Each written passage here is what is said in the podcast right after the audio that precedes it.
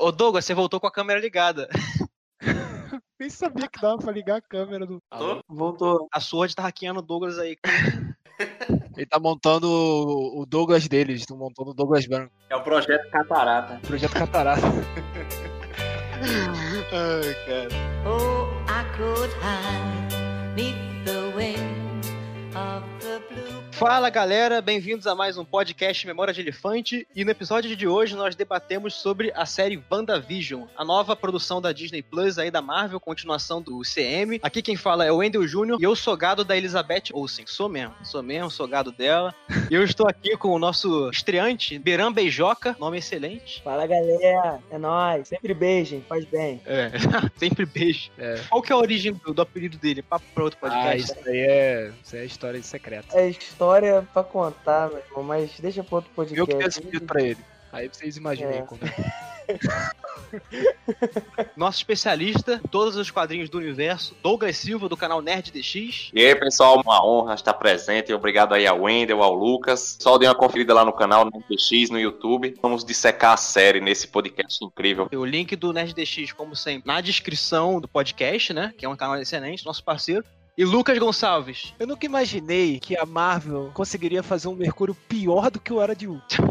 Ela conseguiu piorar. né?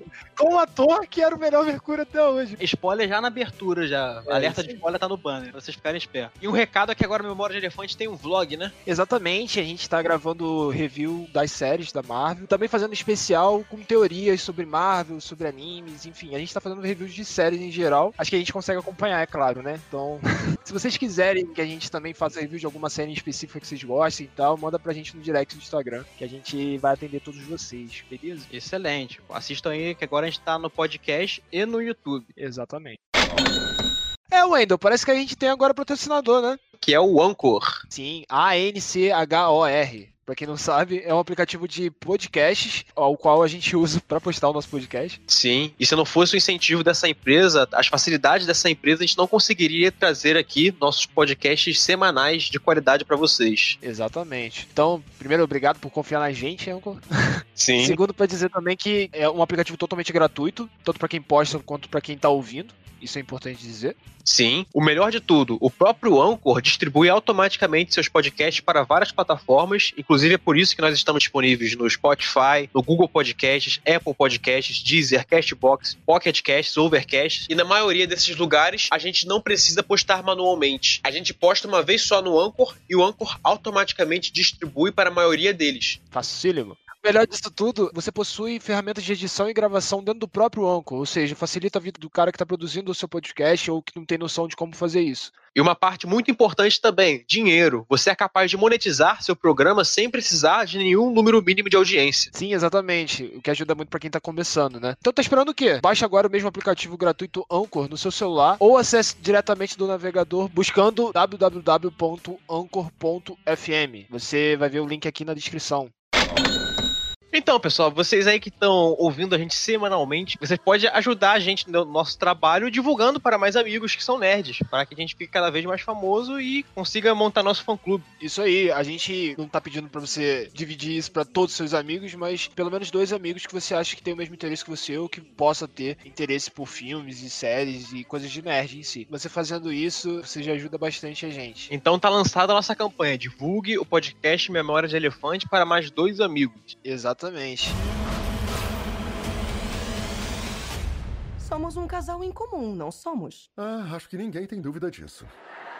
O que, que vocês acharam quando vocês começaram a ver a série, as primeiras impressões e tal? O que mais divide as opiniões é o comecinho da série, os dois primeiros episódios. Ah, eu achei interessante pra caramba, porque eu ao menos não esperava que a Marvel meio que ia sair da caixa e abrir uma série, sabe? Porque começou tudo lá basicamente no Homem de Ferro, né? O primeiro. Aí começou a explodir tudo, sabe? Foi uma explosão bem interessante. Eu achei muito bom, cara, essa ideia de mandar uma série. Não, e, e uma série assim, diferente lá da gente da Shield, a gente Carter, os Inumanos lá, agora, tipo, é muito relevante pros filmes, né, cara? Se você perde dessa série, você vai boiar no próximo já. Com certeza. Com certeza. Desde o primeiro trailer que eu vi de WandaVision, primeira mão você acha estranho, né? Tudo em preto e branco, mas você sabe que na Marvel nada é em vão. Lançaram aqueles dois episódios, muita gente, caramba, essa série é devagar, a- a- esperando aquela ação já tão famosa da Marvel, né? Dos filmes da Marvel, e vendo aquela homenagem aos sitcoms. E o pessoal, essa série não vai emplacar, não vai emplacar, mas eu apreciei cada episódio, apreciei cada homenagem à TV, cada easter egg das HQs. Eu, como tinha conhecimento dos quadrinhos, já sabia do potencial da Wanda, do poder dela de alterar a realidade. Eu já sabia que aquilo tudo era criado por ela, apesar de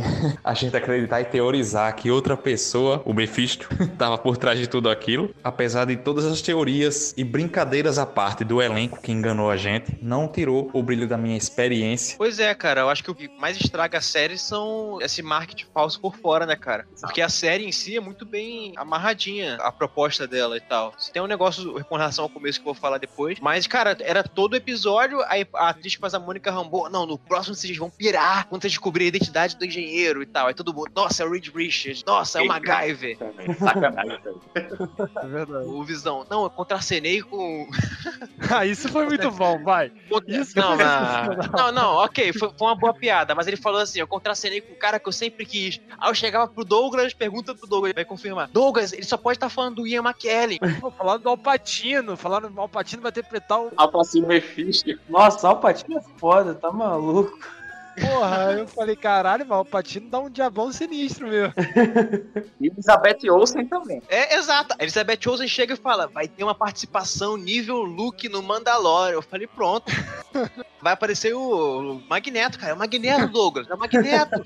Não, não pode ser o Mercúrio, porque ela falou que essa participação não vazou do Mercúrio, vazou antes, então é o Magneto. E aí, cara, tipo, é, obviamente você vai ver a série, é, é um balde de água fria mesmo, né? Mas se ignorar essas coisas por fora, E o Beirão que viu um trailer daqueles de montagem aparece um Magneto Caraca, safado. mané. Magneto Nossa. do.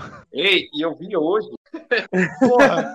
Mano, aí o Beran, meu irmão, tu não sabe o que, que eu vi agora, o trailer do próximo episódio. Eu falei, Beran, caralho. Caraca, depois eu fui ver o título, mané. Era fanfic, mané. Eu fiquei vendo aquela vez, fiquei, não acredito que eu fui iludido assim, mano. ele viu no canal Screen Culture, né? É, É, já até sabe, ela. Nossa, mano, fui iludido Esse canal tava todo dia me sacaneando, mas Esse canal fez trailer falso. Parecia oficial. Eles fizeram um Funko Pop de Wicano e Celery adultos com a roupa e ainda o Funko Pop do Velho. Eu parei de ver esse canal por causa do Lucas, mano. Depois que o Lucas falou, eu falei, vou me desinscrever, dar dislike nos vídeos. o único que eu caí desse canal foi o do Doutor Estranho, cara. a série foi me pegando aos poucos. No início, eu não desgostei de ser uma sitcom, né? Eu sempre assisti com minha mãe aquela gênia, tinha várias sitcoms nesse estilo, né? Somente no primeiro episódio e no segundo, que, que faz esse estilo assim. É. Então, tipo, eu não me importei. Mas a série só foi realmente me pegar quando a Wanda, eu acho que é o terceiro episódio, que a Wanda fica grávida. É. E aí você começa a ver que tá se quebrando a parada, que aparece aquela cegonha, né? Na sala, e a Mônica Rambeau entra lá, começa a conversar com ela e tal, e aí no final a Wanda, tipo, dá o clique ela sai do personagem. Aí ela fala, quem é você? Que aí eu falei, fudeu, mano. Sinistro, vai, tá vai matar a mulher. Ferrou, já era. E aí, a partir disso, cara, as paradas vão subindo e elevando a expectativa tão forte. Cada episódio é uma parada mais pica que a outra, tá ligado? Tipo, no episódio É. seguinte ela vê o Visão morto. Eu tô, caralho, que porra que tá acontecendo, viado? Tá transando com o corpo do cara, necrofilia na Marvel.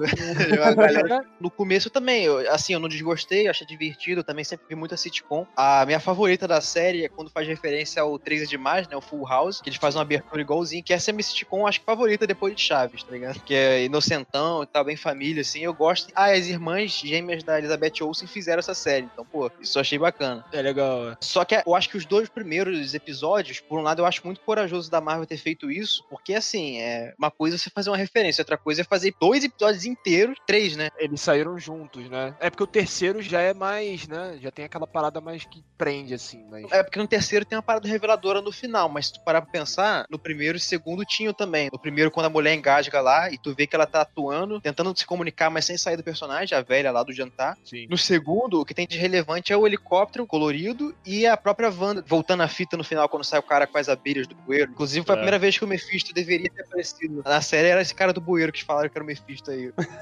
E tem a cena do rádio também. Exatamente, exato. Então, assim, tinha essas coisas pontuais pra. e Isso que eu acho interessante também. Já tá saindo semanalmente, mesma coisa do Mandalorian. São episódios, assim, que se você vê em maratona, se saísse tudo em maratona, ia ser bem enjoativo. É. Mas, tipo, sair semanalmente é feito pra você teorizar. É a formato certo, assim, semanal. Eu acho mais inteligente também pra questão de marketing, porque olha quantos canais fazem toda semana, né? Um review só falando, sabe? A, a única crítica que eu peguei assim da série é que, apesar de eu ter gostado desses primeiros episódios serem sitcom, eu acho que não precisava ser dois. Eu acho que se fosse um só, um roteiro um pouco diferente, né? E tudo que acontece de relevante, assim, nos dois, o rádio, o helicóptero, o cara do bueiro, a mulher engasgando. A apresentação na pracinha, né, de mágica, que o Visão voa, os caralho. Sim, exatamente, exatamente. Acho que se fosse um episódio em vez de dois, assim, mais sitcomzão mesmo, e o próximo já fosse aquele dos filhos, eu acho que seria mais rápido, assim, e teria menos reclamação. É. Mas por outro lado, eu achei bem corajoso da Marvel fazer isso, né? E uma coisa que eu tava reparando, cara, é que assim, todo mundo mete pau na formulazinha da Marvel. Então, inclusive grandes diretores, né? Scorsese. E a Marvel tem muitos filmes que seguem uma fórmula, né? O Thor Mundo Sombrio, Homem-Formiga, próprio Vingadores 1. Tem realmente. Os Homens de Ferro também. Tem Homecoming, Home, Exatamente, exatamente. home Away. Mas, toda vez que a Marvel. Não toda vez, eu acho que o Soldado Invernal ela saiu um pouco dessa fórmula que é mais sério e todo mundo gosta. Mas em outras ocasiões, quando eles vão sair dessa fórmula, por exemplo, no Ragnarok, que é mais escrachado, nesse do WandaVision agora, que eles fazem algo bem diferente assim pro que eles estão acostumados a fazer, o pessoal mete pau também. Ah, não, pô, que não tô entendendo nada. Ah, não, Ragnarok é muita piadinha. Então, se seguir a fórmula, vai ter hater, né, cara? E- Não, mas sabe o que, que eu acho? Eu acho que WandaVision ele foge um pouco da parada da Marvel de ser pra todo mundo. Sim, Porque a pessoal que reclama de WandaVision é o pessoal que não é meio leigo, assim, que não é muito entusiasta da Marvel, né? Porque WandaVision é repleto de informações muito relevantes pra quem gosta desse universo, cara. Cada episódio tem uma parada cada vez mais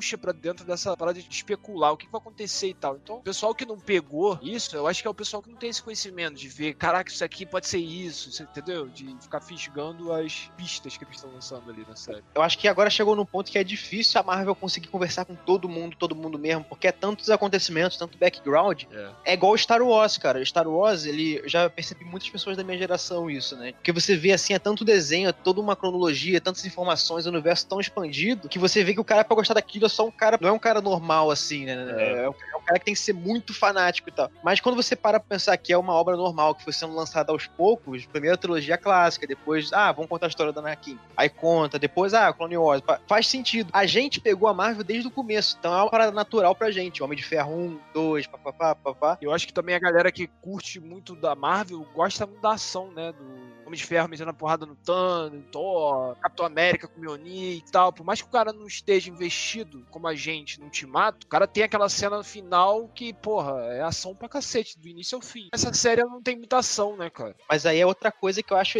incrível, porque, cara, o, o Scorsese estava criticando justamente que não é cinema, porque no sentido de não ter história, ser só entretenimento, pancadaria, né? E essa série, ela usa uma estrutura nova, né, metalinguagem, uma série dentro da série, pra falar sobre luto, sobre outras coisas que o luto uma galera pescou, mas várias outras coisas. Egoísmo, sabe, a pessoa achar que tudo gira ao redor dela. Contar uma história bem intimista, né, cara? E sem uma porradaria, só, quer dizer, tem porradaria só no último episódio. É. Então, assim, fizeram algo diferente. Eu, sinceramente, eu sou fã de ação, mas o, o roteiro é tão bom, você vai a fundo da mente da Wanda, que é uma personagem tão complexa, com tantas camadas, vai te levando, vai te levando. Cada capítulo a mais, algumas perguntas são respondidas, várias outras são feitas, até chegar ao final. Se você coloca qualquer filme da Marvel ao lado da tela, você vê a qualidade dos efeitos, por mais simples que sejam. Tem orçamento, tem um cuidado, tudo tem que fazer sentido. O personagem não vai só aparecer por aparecer, como tantos personagens na franquia X-Men. Os personagens é jogado. O fanático, né? Caraca, velho. O Colossus, eu acho que todas as aparições do Colossus, que é umas três palavras mais ou menos. Os X-Men, né, cara? Eles não acertam ninguém, né, mano? Essa que é a realidade. Foi decepcionante, não tá maluco. O desenvolvimento de personagem é um trunfo muito grande, cara. A minha expectativa ficou lá no alto esperando outros personagens, mas eu ainda consigo ver muito que a gente conseguiu pegar como uma certa teoria se concretizando. É, eu também. O Darkhold, aquele livro, é misticismo da Marvel. É, quem viu meus vídeos aí de análise sabe. não, então, eu acho muito maneiro essas paradas do Darkhold e tal. Eu- E isso que me deixou meio pra baixo no final da série, mas eu entendi que os ganchos que eles dão no final da série ali, eles estão levando isso lá pro Doutor Estranho. Saca? Exato. Com certeza. No Darkhold tem um capítulo só pra falar sobre a Feiticeira Escarlate, que ela fala, né? E ela fala que a Feiticeira Escarlate é um ser que ela não nasce Feiticeira Escarlate, ela é criada dessa forma. E ela é mais poderosa que o Mago Supremo. Ela é mais poderosa que o Mago Supremo, sim. E nos quadrinhos, quem criou o Darkhold foi o mesmo ser que, quando a Wanda nasceu, deu essa magia do caos pra ela. Que é a parada que na série eles dizem que é o que faz dela a Feiticeira Escarlate. Porque a Feiticeira Escarlate simplesmente o nome dela nos quadrinhos. Achei legal a adaptação. A feiticeira escarlate é uma entidade, né? Nas HQs já é um manto passado de mulher a mulher na família Maximov. Wanda foi escolhida, próprio Kiton, para ser uma forma de hospedeira dele quando ele viesse em forma terrena pra Terra. Ele foi o criador da magia do caos e escreveu esse tomo, o Darkhold, que é o livro dos pecados nas HQs. Na série foi chamado livro dos condenados. Foi a partir de Mago estudando ele que deu origem também aos lobisomens e aos vampiros no universo Marvel das HQs. Ah, Blade. Essa eu não sabe. É por isso que é bom ter um especialista, tá vendo? Eu faço pesquisa, mas o cara sabe das coisas, mano. Foi daí que veio o Lobisomem, que é um personagem também nas HQs da Marvel, que diz que vai aparecer na série do Cavaleiro da Lua. O Darkhold é como se fosse o Necronomicon do HP Lovecraft. É uma versão da Marvel. Kiton, ele é bem inspirado numa criatura Lovecraftiana, né? Cthulhu. Eu acho que como a Marvel mistura, tipo, Thor Ragnarok, que é uma história do Thor, mas também já adaptou o planeta Hulk, gosta de fazer essas coisas. É. O Ultron é criado pelo Hank Pym nas HQs, mas o Ultron nos filmes foi criado por Tony Sim. Stark e o Bruce Banner. São dois cientistas e ficou plausível para aquele universo. Então, possa ser que, pelo Kiton ser uma criatura muito complexa para eles estabelecerem agora, e juntando também que o Mephisto já aparece no trailer do Loki, tem um quadro do Mephisto no trailer do Loki, possa ser que Kiton seja substituído pelo Mephisto no final de contas, sabe? Pode ser que eles juntem as duas entidades em uma só, né? Pode ser. É. Isso. Peguem o Kiton e o Mephisto e adaptem, só que eles botem nome de Mephisto, porque o Mephisto é mais conhecido também, né? É, o Mephisto é bem mais conhecido. Fizeram isso com o Ivan Vanko também, no Homem de Ferro 2. Juntaram o Chicote Negro e o Dínamo Escalarte, que é dois vilões das HQs. O Chicote Negro não usa armadura, usa só o chicote energético, e o Dínamo Escalarte é aquele robô gigante. Aí fizeram essa junção dos dois. Exatamente. E quem tem o nome do Dínamo Escarlate é o que no filme é o pai dele, é o Anton Van. Isso. Então a Marvel faz essas adaptações, fica bacana, fica plausível. Não, enquanto essa parada do Mago Supremo, eu ainda te digo mais. É capaz de eles usarem a anciã pra explicar que ela prendeu o Mephisto em outra dimensão. Porque cita o Mago Supremo no livro dessa entidade, que a gente ainda não sabe se vai ser o Mephisto ou se o Kiton. Eu acredito que como a anciã era um ser imortal, ela provavelmente deve ter lidado com ele. Com certeza. No filme do Doutor Estranho é dito que ela também não envelhece porque ela absorve energia da dimensão negra, energia negra. Ela tem uma relação muito forte com isso. Com certeza deve introduzir de alguma forma. Pô, maneiro. Eu acho da hora pra cacete.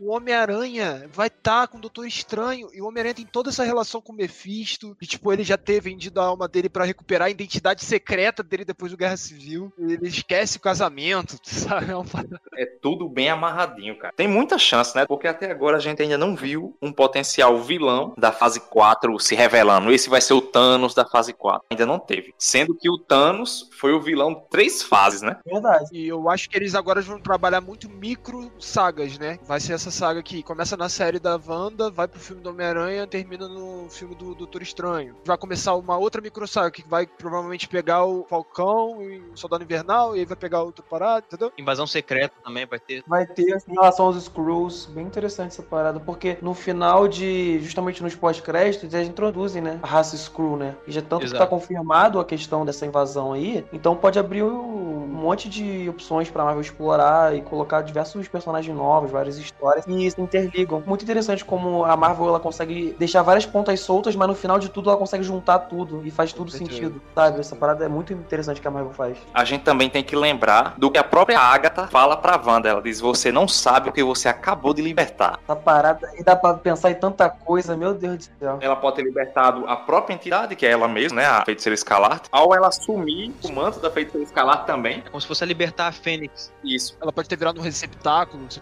Exato. Porque ela vai começar a estudar o Darkhold. Todas as pessoas que manipulam esse livro têm um preço. Nas HQs, ele foi responsável também para fundar a Atlântida. Caraca. Do namoro. Agora, uma parada interessante da gente tá ainda falando desse assunto: Mercúrio já foi, né, hospedeiro do Kiton nos quadrinhos. Tanto que eu usei nos vídeos de teoria que eu fiz, falava que o Mercúrio poderia ser um hospedeiro, poderia estar sendo já nessa entidade e tal. E aí acabou sendo aquela piada que foi no último episódio, né? Uma sacanagem que fizeram com a galera. Eu e Douglas, a gente falou, cada um. O Douglas acreditava que o Mercúrio era, na verdade, o Mephisto, e eu achava que era, na verdade, o Mercúrio. Porque, querendo ou não, eles falaram que tá linkado com o multiverso, né? Que uma coisa vai combinar Sim. na outra. Eu falei, pô, É. já trouxeram o mesmo ator, com a mesma personalidade. É, a gente chegou a conversar sobre isso também, não? O jeito, né, dele também. Exatamente, com o violão lá, pô. E o pior é que não faz sentido. Isso ficou em aberto. A Agatha tava controlando o cara, mas o que explica a super velocidade dele?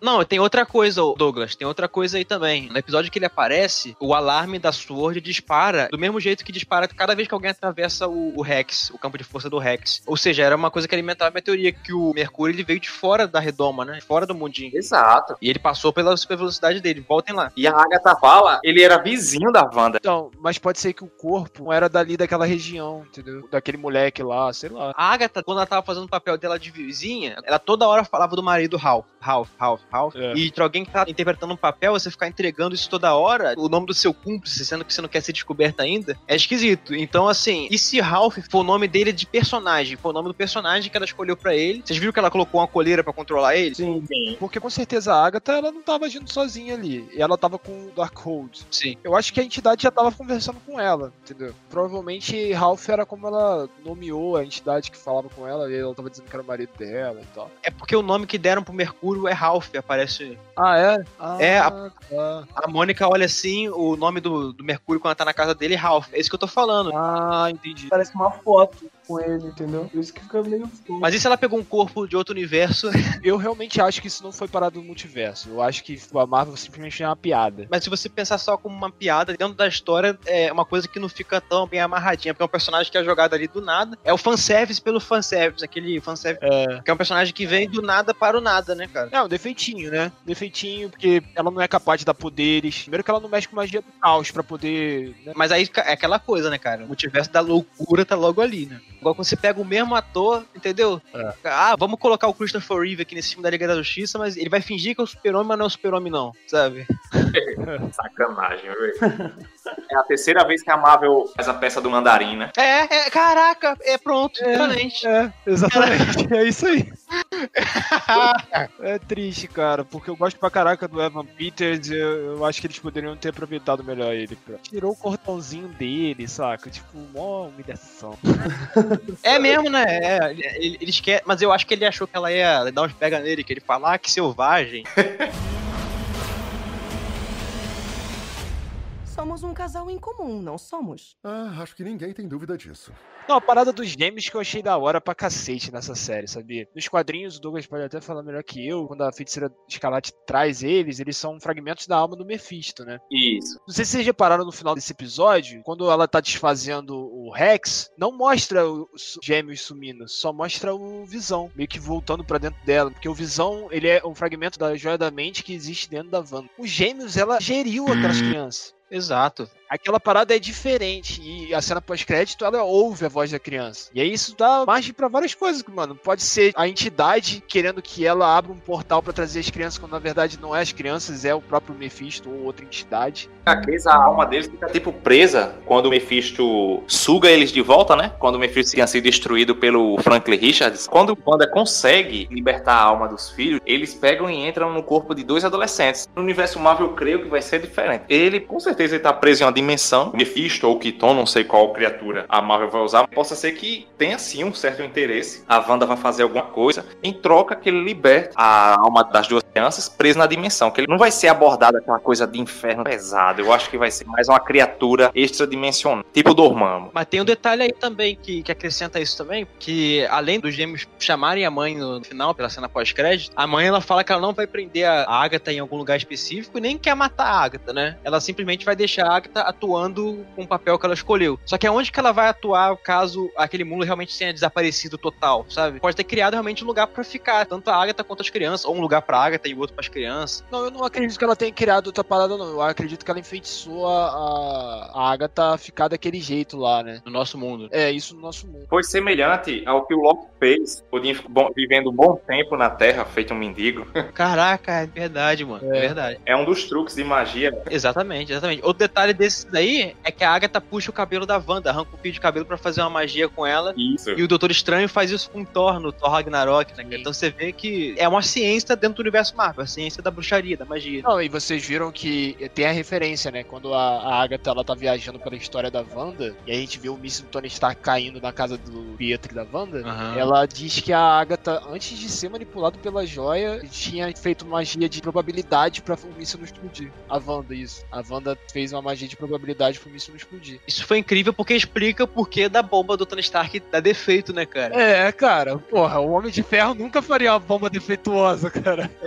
Foi do caralho. Igual a mijão da ex-mulher que o máquina de combate solta em. do, do Homem de Ferro 2.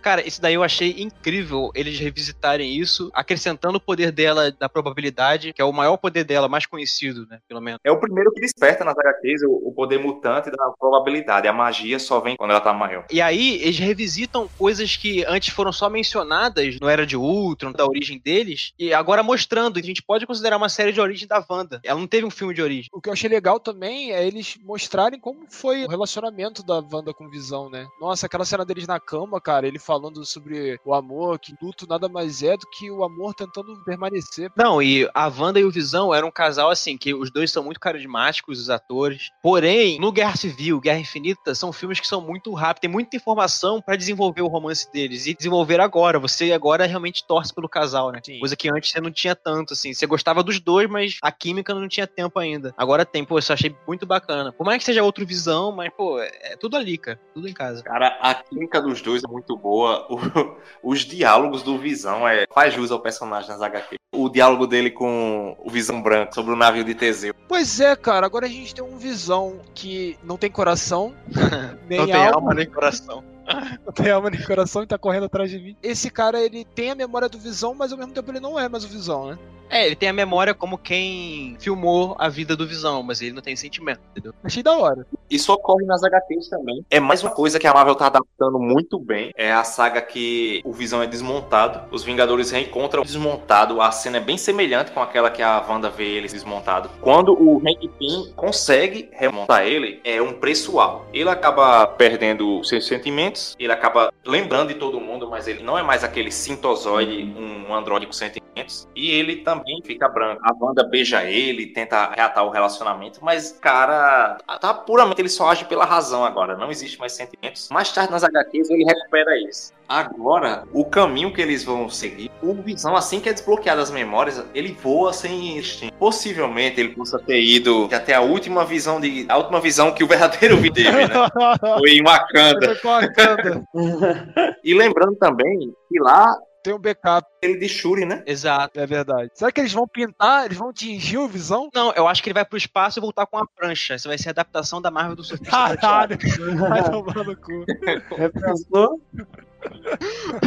cara. Agora, olha, eles perderam uma chance inacreditável com esse Visão Branco, mané. De botar a voz do Ultron no Visão Branco. É, foi assim, sensacional. Poxa. Outro bait, né? É, eu falei pra ele ainda. Tava no elenco o ator que faz a voz dele, cara. Pô, eu falei, caraca, se esse maluco tem a voz do Ultron, ia ser foda, porque o Visão é parte Ultron, né? É, exatamente. O Ultron ele começa no Era de Ultra a transferir um pedaço da consciência pro corpo do Visão, mas é logo interrompido, né? O próprio Tony Stark fala no Era de Ultron que o Visão ele é a consequência do Jarvis, parte Ultron. Banner e Stark. Isso, é. Mas assim, o visão da memória da Wanda, no final, eles deixam assim um recado: ah, a gente já se reencontrou antes e tal. Aí a Wanda fala, então quer dizer que a gente, esse adeus ele pode ter um novo olá. Então, assim, cara, tá plantado. Eu acho que vai ser a fase, sabe? Vai ser a fase do visão branco, sem sentimento. Somos um casal em comum, não somos? Ah, acho que ninguém tem dúvida disso.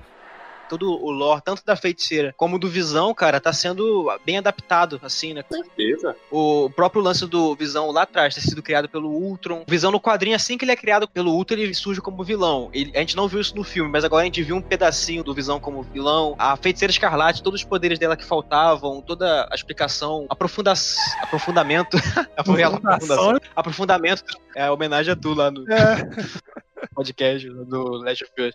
Não, e explorar mais justamente o universo dela e a relação dos dois, tipo, tá bem coerente com o universo que a Marvel construiu no cinema e muito fiel aos quadrinhos, cara. Isso eles fazem, assim, com todos os personagens. Apesar de no Era de Ultron, o Mercúrio ter morrido daquela forma ridícula, porque ele já tava sendo usado pela Fox, papapá, mesmo assim a Marvel fez questão de apresentar o Mercúrio junto com a Wanda, porque ela tem uma relação muito forte com o irmão nos quadrinhos. Então ela fez questão de apresentar os dois juntos, né, cara? Apresentar a Wanda como vilã primeiro, membro da Hydra, já que nos quadrinhos ela aparece primeiro como membro da Irmandade dos Mutantes. Então, assim, é muito bacana porque tudo que eles puderam respeitar do lore, tanto do Visão como da Wanda, eles respeitaram ao longo do MCU. Não, e agora, sem dúvida, ela tá mais forte que a Capitã Marvel mesmo, porque a mulher tá braba, mano. Glória a Deus. E eu vou te falar, o uniforme ficou lindo, mano. Sensacional. além disso, além do uniforme ter ficado muito bacana e ela ser maravilhosa mesmo, uma deusa maluca, uma feiticeira, a atriz, ela deu um show nessa série, cara. Na parte de sitcom, ela fazendo aquelas expressões exageradas assim, Sim. mandou benzão. Nas cenas que era pra ela ser aterrorizante, mandou muito bem. Nas cenas de sofrimento, mandou muito bem. Cenas de ação, que já tinha mais antes, mas continua mandando muito bem. Essa mulher é demais, cara. O Ela. o Beto nem é ótimo, mas, pô, essa mulher, cara. Os dois são muito bons, né, cara? Os dois são, os dois são, mas, pô. O elenco de apoio também, todo muito bom. A Mônica Rambeau, legal. Aquela garota que era do filme do Thor, muito A maneira. Darcy O japonês lá, o Jimmy Woo.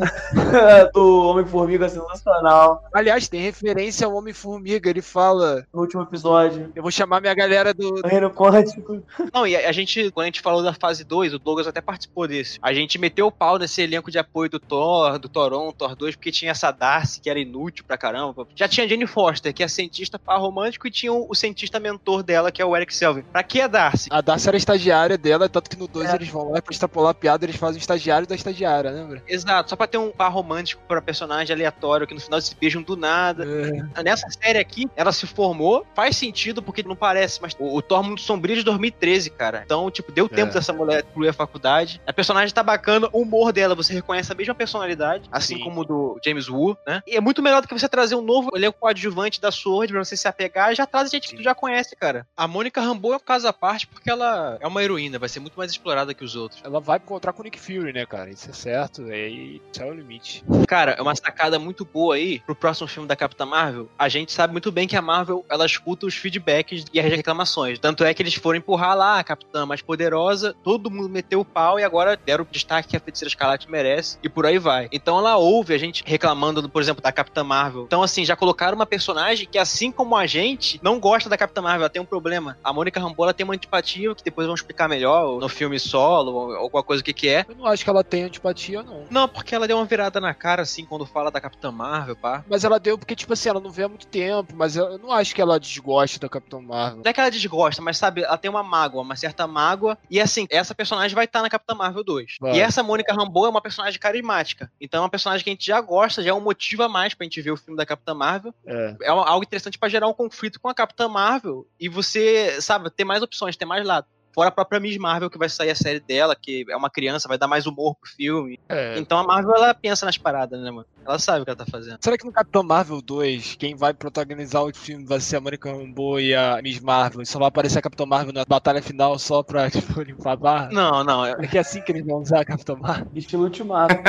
Eu acho que não, acho que eles vão equilibrar melhor, vão dar uma amenizada na personalidade dela. A própria Mônica tá aí, eu acho que ela vai falar umas verdades na cara dela, umas coisas assim, ah, você se acha pra caralho e tal. É, pode ser que com coadjuvantes novos com a Capitã Marvel ali, ela ache seu caminho e se torne um herói mais querido. E eles vão consertar, eles vão deixar ela mais gostável. Somos um casal em comum, não somos? Ah, acho que ninguém tem dúvida disso.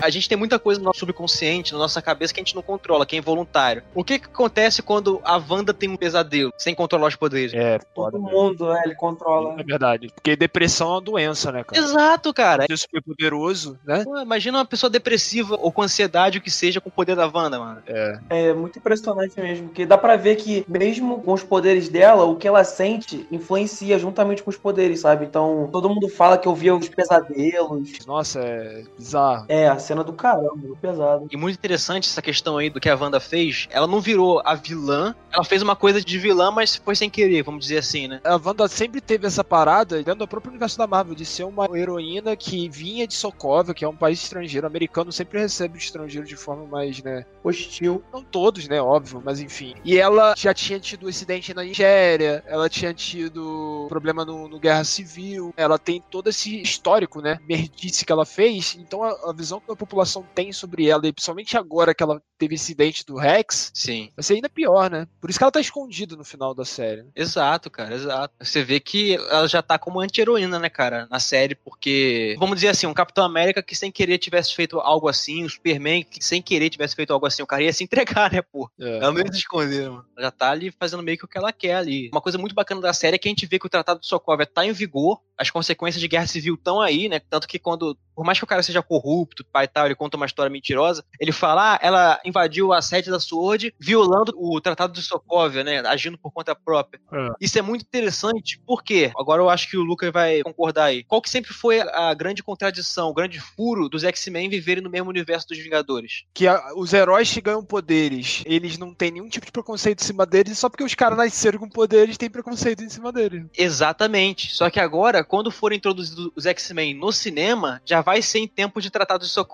onde se questiona os heróis, onde teve lá os eventos de Guerra Civil, o lance de Sokovia da cidade, agora o lance de Westview também. E aí você imagina um perigo ainda maior. Agora, pra você identificar um herói é pior, porque agora eles estão nascendo com esse poder. Exatamente. E todos os heróis eles já são questionados agora. Imagina também, além desse agravante que o Lucas falou, eles representarem a extinção da raça humana, porque eles são o próximo estágio, né? Pô, cara, eu acho muito da hora. Parada que eu achei foda também é no aspecto. Tipo assim, olha que bizarro. Eu tô gravando um vídeo pro YouTube, aí entra na minha cabeça que eu não posso falar palavrão. Aí agora eu fui falar foda, eu me recriminei. Também não fala não. Também não fala não porque é errado. Eu, achei essa parada foda que no início de um episódio tem o pessoal voltando do estalo do Hulk, né? E tem aí o estalo do Hulk no ultimato, aí as pessoas começam a voltar, inclusive a Mônica Rambeau. A Mônica no hospital. É, e, pô, cara, que cena sinistra, né, mano? Que, tipo, a Marvel ela tem essa parada de, tipo, te colocar os acontecimentos da Marvel, só que em outro ponto de vista. Pô, isso é maneiro pra caramba, né? Exatamente, cara. E leva a gente a especular como é que vai ser quando eles fizeram a adaptação daquela Marvels, né? Do, com Alex Ross, que é o fotógrafo acompanhando os grandes eventos. Imagina eles fazerem uma minissérie, assim, os grandes Boa. eventos dos filmes da Marvel, com um cara, tipo, um blogueiro filmando. Mas enfim, O Wendell falou mais cedo que os dois primeiros episódios poderiam ter sido juntados e transformados em um. Eu acho que deveria ter sido feito isso pra que esse último episódio tivesse sido dividido em dois. Concordo. Foi, correu muito. Esse último episódio foi muito rápido a conclusão das coisas. Eu acho que ele correu demais, cara. De verdade. Faz total sentido. A parada do visão branco, tudo muito, muito rápido ali, os gêmeos, tudo uma confusão do. A Mônica Rambeau eu achei meio avulsa no episódio todo. Ela só tem um momento que ela ajuda as crianças que ela nem. As crianças nem precisavam de ajuda. Cara, vocês tiveram a impressão de que a Marvel ainda tá tentando pegar a manha de roteiro pra série? É. Porque eles ainda não conseguem equilibrar uma estrutura de um roteiro de episódio pra roteiro de filme. Ficou incrível a série e tal, mas é, eu acho que o lance da estrutura eles ainda estão perdidos. Concordo. Onde que termina o episódio, começa o outro. Parece que eles fizeram um filme grande, estilo Snyder Cut, e aí foram É. fatiando ele, tá ligado? Porque é algo novo pra eles, né? Eles queriam fazer de uma forma que não lembrasse de jeito nenhum as outras séries do mercado. Eles queriam ter uma linguagem totalmente cinematográfica. Não queriam ficar parecido com CW, nem Agents of Shield, nem nada do que a gente já viu. Inumano. Caraca, Inumanos nem se fala, velho. Punho de Ferro do Netflix, entre outros. Aí- Então eles conseguiram uma linguagem bem cinematográfica. Já foi um trunfo, né? Já foi uma vitória. Outra coisa incrível foi Foi ela estudando Darkhold na forma astral dela, que é o que a gente viu o Doutor Estranho fazendo no filme É. Foi dele. do caralho, mano. Tá maluco. Foi do caralho mesmo. Tava lançando uma meditação muito louca lá. Caraca, essa parte foi foda. Sozinho, tomando um ventinho, vendo o lago. É legal que eles misturam o poder do Mago Supremo, né? Os poderes dele com a parada da Wanda, né? Então, magia é magia. Eles são diferentes, mas ao mesmo tempo eles têm suas similaridades. É isso que é da hora. Agora tem uma coisa que saiu a notícia e a Marvel não devia ter feito e eles fizeram. Que eles tinham gravado a cena com o Doutor Estranho e cortaram. É, aí é complicado. Porque, segundo informações, eles deixaram pra usar a cena no Doutor Estranho Multiverso da Loucura. Só que era necessário pra fazer gancho, né? Esse tipo de rumor sempre acontece, né, mano? E muitas vezes é só a gente atrás de repercussão e notícia mesmo. Porque o que tá acontecendo agora é que o Doutor Estranho tá gravando, a Wanda tá gravando, a Elizabeth Olsen tá gravando o filme do Doutor Estranho 2, agora. Eles estão gravando. Então, eles podem estar falando isso meio que falando de cenas que eles estão gravando agora pro filme do, do Doutor Estranho. Não tem como saber, sabe? E eu, de verdade, olhando o roteiro, onde que se encaixaria essa cena do Doutor Estranho ali, sabe? Um pós-crédito, eu fiquei esperando ele aparecer naquele pós-crédito, saca? Pô, mas tipo assim, não seria muito esquisito ela vendo o Darkhold ali no, no modo astral e aí aparecer um portal do Doutor Estranho, sabe? Então, mas esquisito pra linguagem de cinema, mas a Marvel faz muitas esquisitices assim, né, cara? Se você reparar, a Marvel faz muito esse esquema de gravar a cena do próximo filme e cortar e colocar como cena pós-crédito na obra anterior. Vamos ver essa influência que vai ter, né? Como que vão implementar o Doutor Estranho, né? Porque a Wanda meio que mexeu, né, com a mente de todo mundo lá. Meio que indiretamente ela usou poderes, né, de artes místicas, mágicos, né? Isso influencia muito com o próximo filme do Doutor Estranho. Eu acho que as consequências do que aconteceu nessa série vai começar a aparecer no filme do Homem-Aranha. A gente sabe que o Doutor Estranho está nesse filme e ele vai começar a ajudar. A conclusão disso tudo vai vir no filme do Doutor Estranho, né? Manifestação realmente do Mephisto ou outra entidade que a Marvel vai usar, mas eu acredito que vai ser o Mephisto. Comprei a ideia do Douglas mesmo. Eu acho que aquela teoria que você, Lucas, falou no podcast que a gente fez com o Douglas a respeito de, do futuro da Marvel, a teoria que você tinha falado que ela vai ser meio que a máquina do multiverso, ela é bem válida ainda. Ela é bem válida, porque teve o comercial do Nexus. Então, eu falei no meu vídeo do, do comercial do Nexus, que é uma entidade que ela controla o caminho do multiverso. E a Wanda é esse nos quadrinhos, né? Exatamente, exatamente. A galera daquele TVA, que é da série do, do Loki, eles monitoram esse ser, né? Então tá tudo muito interligado, assim. A Wanda praticamente vai ser o rosto da fase 4, né? Vai ser aquele personagem que vai repercutir assim por todas as franquias que surgirem, porque as HQs, Dinastia M, House of M também, várias sagas são em volta da Wanda, então agora vai ser o rosto da fase 4 e não é algo descido de goela abaixo, foi algo construído há pouco e pode ter certeza que vai casar perfeitamente com uma forma da Marvel trazer plausivelmente os mutantes para essa realidade. Ela com poder adquirido agora através dos estudos do Darkhold, ela vai conseguir alterar muito mais do que um- uma simples cidadezinha de interior. No lugar dela dizer o No More Mutants, ela vai poder dizer que agora vai existir mutante. Pode fazer o inverso no, cinema. É, é isso que eu acho que é provável que aconteça, assim. E aí vai ter as exceções, né? O Wolverine, que é o cara que viu há muito tempo, vai dizer que já existia mutante, mas ela vai exacerbar isso a ponto que vai ser notável a quantidade de pessoas que estão nascendo com poderes. Eu acho que vai ser mais ou menos por aí. Exato. O Apocalipse, que também é dito o primeiro mutante. Eles vão fazer essa parada de falar que o Wolverine já conheceu o Capitão América. Eles vão usar. Eles vão introduzir agora a Madripoor, que é o- a casa do Wolverine, né? Mano, se tiver um cara de tapa-olho lá, mano. Eu acho que eles vão dar uma atrasada nessa questão dos mutantes aí. Não deve vir tão cedo, sabia? Eu, eu acho que o Wolverine vai atrasar ainda mais, né? Porque que o Jackman. Eu lembro que a entrevista que o Hugh Jackman falou na época do Logan é que ele só voltava pro papel se fosse no MCU. Foi antes de Logan. Mas depois de Logan, tudo que ele fala é que ele deu um fechamento tão perfeito pra Wolverine que ele não faria isso com os fãs de voltar. Pode ser que o Hugh Jackman apareça no WandaVision temporada 2 como o vizinho lá da, da Wanda, pô. Tipo o Mercúrio. Cara, seria bom, hein? 嘿 嘿 Gostou desse episódio? Tá ouvindo a gente pela primeira vez? Então você vai adorar saber que a gente posta esse conteúdo maravilhoso semanalmente e que você pode apoiar a gente, incentivar esse projeto através de doações. Pode doar uma só vez pelo PicPay, pode apoiar mensalmente no Apoia-se a partir de um real por mês. E como nós sabemos que temos ouvintes no exterior, você que ouve a gente aí de fora do Brasil, pode doar através da própria plataforma Anchor, um dólar por mês, 5 dólares por mês ou 10 dólares por mês. Os links e informações estão todos na descrição do podcast Podcast. E você pode seguir a gente lá nas nossas redes sociais. No Instagram nós somos arroba memória de elefante com demudo, underline podcast. No Facebook nós temos a nossa fanpage que é memória de elefante traço podcast. Procura a gente lá. E se inscreve também no nosso canal no YouTube, youtube.com barra c barra memória de elefante TV.